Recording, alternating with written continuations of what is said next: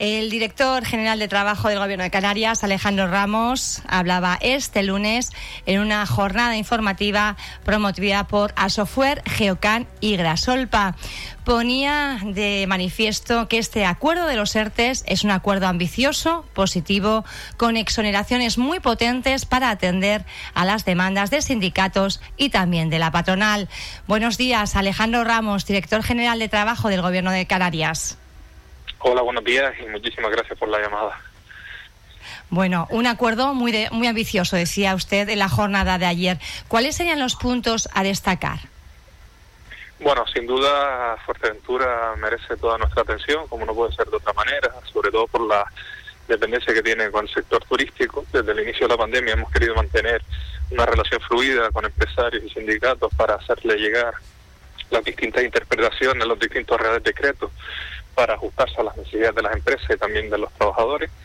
Y para nosotros era vital estar ayer con en relación a la última publicación del último Real Decreto, pues en este último empujón que nos queda para acercarnos a la normalidad junto con el avance de la vacunación, explicarle a los empresarios, principalmente los hoteleros y aquellos que tienen que ver también con la restauración, las exoneraciones, las ayudas que se encuentran incluidas en este Real Decreto tanto para trabajadores como para empresarios y esto es una buena noticia porque a pesar de las eh, prisas por sacar este Real Decreto, que al final se publicó pues casi en el tiempo añadido de la prórroga cuando estábamos llegando a la conclusión del mismo, ha sido yo creo que muy positivo, ayer lo pusimos de manifiesto, y se contemplan pues eh, ayudas y exoneraciones, ahorros en cuotas de la seguridad social para que la ciudadanía nos entienda, para que los trabajadores se incorporen a la actividad como aquellos que aún se encuentran en porque la empresa no tiene la posibilidad todavía de incorporarse. Claro, porque tenemos que recordar también a la gente que nos esté escuchando que parte de la seguridad social de esos trabajadores que están en ERTE ha correspondido a las eh, a los establecimientos eh, hoteleros, por ejemplo, no, a las empresas que, que dan el empleo. Ahora eh, se atiende a esa demanda de los hoteleros diciendo, bueno, pues que han mermado los ingresos y que sería de justicia una una cierta exoneración.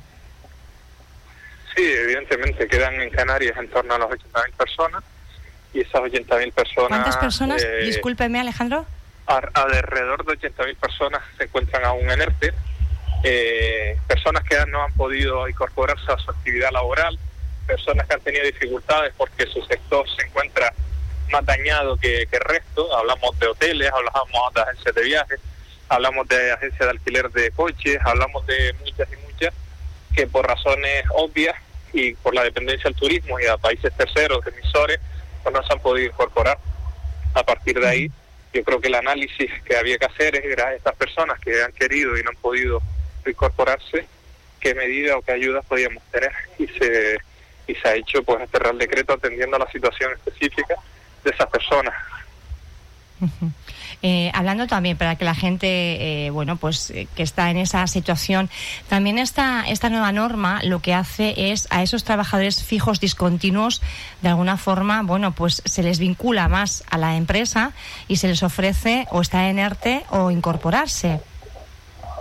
Sí, más que eso, los fijos discontinuos, que precisamente es una figura que, que se da más en Baleares de lo que se puede ver en Canarias, pero todavía mm. existe esa posibilidad y yo creo que eh, en términos generales eh, eh, y muy puntuales nuestra estacionalidad es permanente, lo que es el sector turístico. A los fijos discontinuos lo que se le incorpora es de manera de que en el periodo del año 2019 las fechas que ellos tendrían que incorporarse a la actividad pues se tenga como referencia. ¿Eso qué significa? Eso significa que hay muchos trabajadores fijos continuos cobrando prestación extraordinaria fijos continuos y no el paro, sino esa prestación extraordinaria para evitar el consumo de prestaciones y que no se le agote el paro. ¿Esto qué significa? Pues también que si un trabajador normalmente era llamado a trabajar en el mes de junio, si la empresa no tiene actividad y por lo tanto se encuentra cerrada, a partir de junio se incorpora el ERTE, como si fuese una actividad eh, paralelamente eh, trabajando, pero en lugar de cobrar esa prestación extraordinaria, pasaría a estar dentro del ERTE y por lo tanto cobrar prestación eh, de desempleo.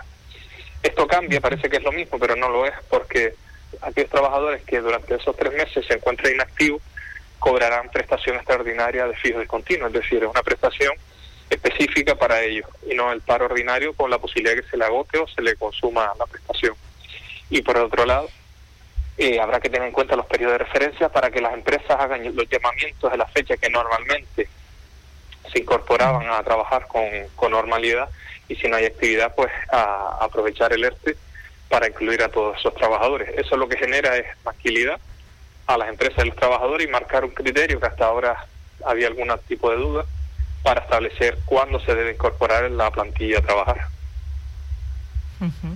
También crea, bueno, genera más estabilidad laboral. Eh, también quería preguntarle sobre el, el, consumo del desempleo. ¿Las personas que están en ERTE están consumiendo paro o no están consumiendo paro? No, no están consumiendo. Una de las características y una de las cuestiones por las que los sindicatos apoyan esta medida eh, a nivel estatal es que se llama el contador a cero, es decir, aquellos trabajadores que sin tener derecho a prestación, eh, por no tener los 360 días cotizados, en traenerte no les hace falta tener tiempo cotizado para tener derecho a prestación, como eh, el contador a cero, significa que tampoco consumen prestación. Incluso los contratos temporales se interrumpen hasta la terminación o, el salir alerte de nuevo que seguiría caminando ese contrato. Con lo cual es una medida muy potente también para los trabajadores que la han protegido y que ha garantizado durante este año y pico que llevamos de pandemia, después del 14 de marzo del 2020, pues garantizar las prestaciones en casa, la posibilidad de pagar hipotecas y en este caso, y como no, el evitar consumir las prestaciones por desempleo. Se puede decir entonces, bueno, que se ha atendido a todas las partes, ¿no? Con esas exoneraciones eh, se atendía la demanda de lo que es la parte del sector empresarial, pero también eh, con este tipo de protección eh, a las demandas de los sindicatos y, por tanto, la protección de los empleados.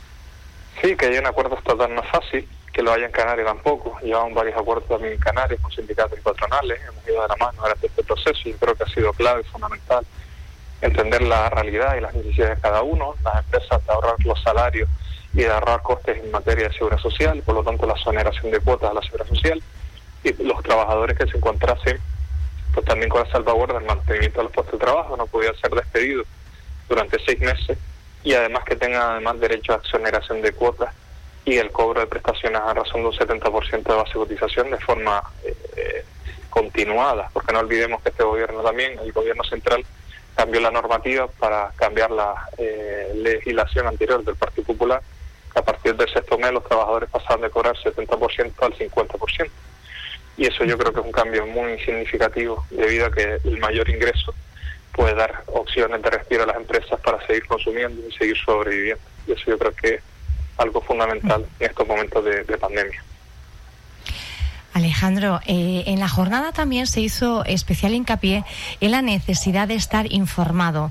Decía, por ejemplo, la vicepresidenta segunda de Grasolpa que, que la mala información puede, puede salir muy cara porque hay bueno pues empresas eh, que han tomado decisiones erróneas y al final les ha salido les ha salido caro.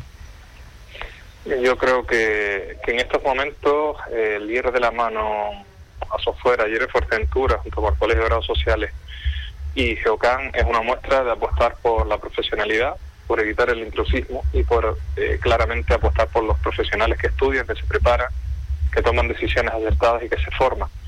Eso es la mejor apuesta que puede tener una empresa. Hemos visto que por malos asesoramientos hay empresas que han tenido muchas dificultades y otras que han tenido incluso que, abocarse a eh, situaciones mucho más drásticas y más dramáticas poniendo dinero en su bolsillo cuando el Estado brindaba todo ese tipo de posibilidades y eso no es fruto de que el Estado no está ya adaptado a las necesidades reales de los Estados, sino a los malos asesoramientos que en muchos casos ha habido y lo barato en muchas ocasiones sale caro.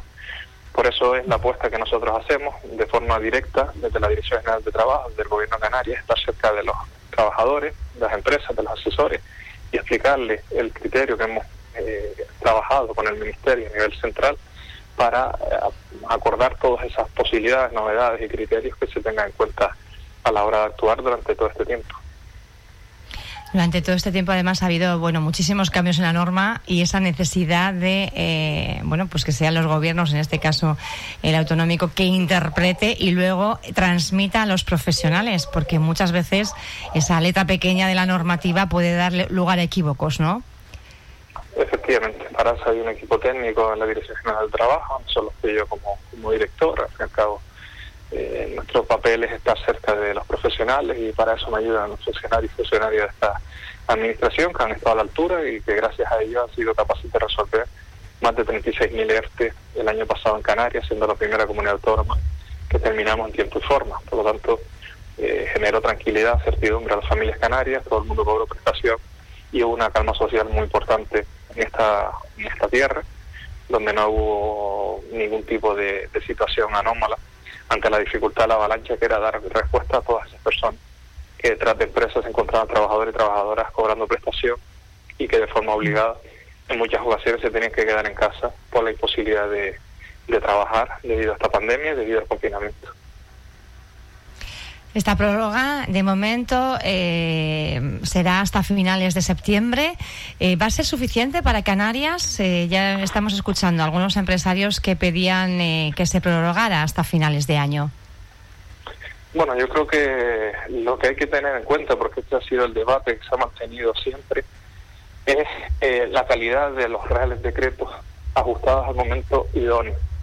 Y me explico, es decir, la situación de pandemia de junio del 2020 después de tener tres meses de confinamiento, no fue igual a la que se tuvo, a la que se tuvo en diciembre.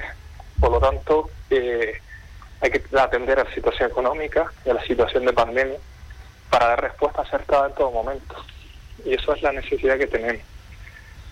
En este caso yo creo que es importante tener en cuenta esa, esa situación, el que ahora mismo tenemos tres meses, vamos a analizar después del verano la situación que tiene, tanto desde el punto de vista económico como de pandemia. Y esa es la situación que tenemos que tener, el alargarlo de forma temporal hasta diciembre, probablemente se vaya a hacer, pero de qué manera es lo que tenemos que estudiar y analizar. ¿Cuáles son desde la Dirección General de, de, Trabajo del Gobierno de Canarias un poco las perspectivas reales de, de empleo, Alejandro? Bueno, pues los datos son cada vez más positivos. Sale mucha gente de la situación de ERTE. Y sobre todo algo muy importante, que la recuperación se va acrecentando. Pero también de que muchas personas que se encuentran en ERTE van a ir saliendo poco a poco. Y eso es una buena señal, junto con el proceso de vacunación y el proceso también de pues de la economía, de la propia economía y de los países emisores que al fin y al cabo también tienen una situación importante que decidir, que es que aquellos que se vayan vacunando también junto con nosotros, pues se notará esa diferencia en el proceso. ¿Podríamos hablar ya de recuperación económica de cara a ese mercado eh, de invierno ya a finales de, este año, noviembre, diciembre? Quizá es un poco lo que se apuntaba, sobre todo desde la Feria Internacional de Turismo de Fuitur, que era un poco el termómetro, ¿no? el indicador de qué es lo que puede pasar en la industria turística en los próximos meses. ¿Ustedes también de alguna forma comparten esa visión?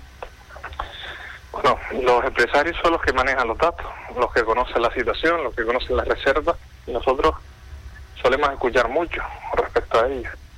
Y solemos escuchar su opinión porque a nosotros nos parece eh, muy importante. Y esos fueron los datos que se pusieron encima de la mesa. Parece que los turistas empiezan a llegar a Fuerteventura y empiezan a llegar pues muchísimas personas con ganas de pasar sus vacaciones en una isla segura, con unos índices eh, seguros y unas condiciones sanitarias eh, y disfrute de, todo lo que conlleva la isla, gastronomía, paisaje, eh, calidad de los hoteles, pues de manera positiva. Y yo creo que con eso nos tenemos que quedar y a partir de ahí, pues analizar la situación. Y a partir de diciembre, pues yo creo que es lo que se tenga en cuenta. El, trabajar en... ¿Sí? ¿Me escuchas? Sí, sí, sí, sí. ¿Me escuchas? Sí, ah, vale. Y a partir de ahí, pues tener que trabajar de la mano con ellos. Yo soy optimista y la recuperación se va a dar. Y para ello es fundamental el, el mantener el nivel de vacunación de forma fuerte y potente y, rápido sobre todo, que hayan recursos y los turistas llegarán porque al fin y al cabo somos un destino de lo más apetecible. Bueno, pues vamos a ver si, si esa recuperación se hace efectiva. Lo vamos viendo en los próximos meses. Va saliendo la gente del ERTE incorporándose a su puesto de trabajo, que es lo deseable. Alejandro Ramos, director general de Trabajo del Gobierno de Canarias, muchísimas gracias por haber estado con nosotros en esta mañana en Radio Insular y además habernos despejado pues muchísimas, muchísimas dudas en torno a esta nueva normativa que va a estar vigente hasta finales de septiembre. Gracias. Nada, muchísimas gracias a ustedes, desearle, eh, mandarle un agradecimiento por, por la llamada y para nosotros un placer atender a, su medio y sobre todo estar presente en una isla Fuerteventura que tanto necesita pues, de nuestro apoyo y nuestro eh, trabajo para salir lo antes posible de la situación en la que ha sufrido y padecido en esta pandemia y ojalá vivamos momentos de felicidad y de otra vez de playas con turistas y de normalidad. Así que muchísimas gracias y que tenga un buen día. Igualmente, gracias. Gracias a usted.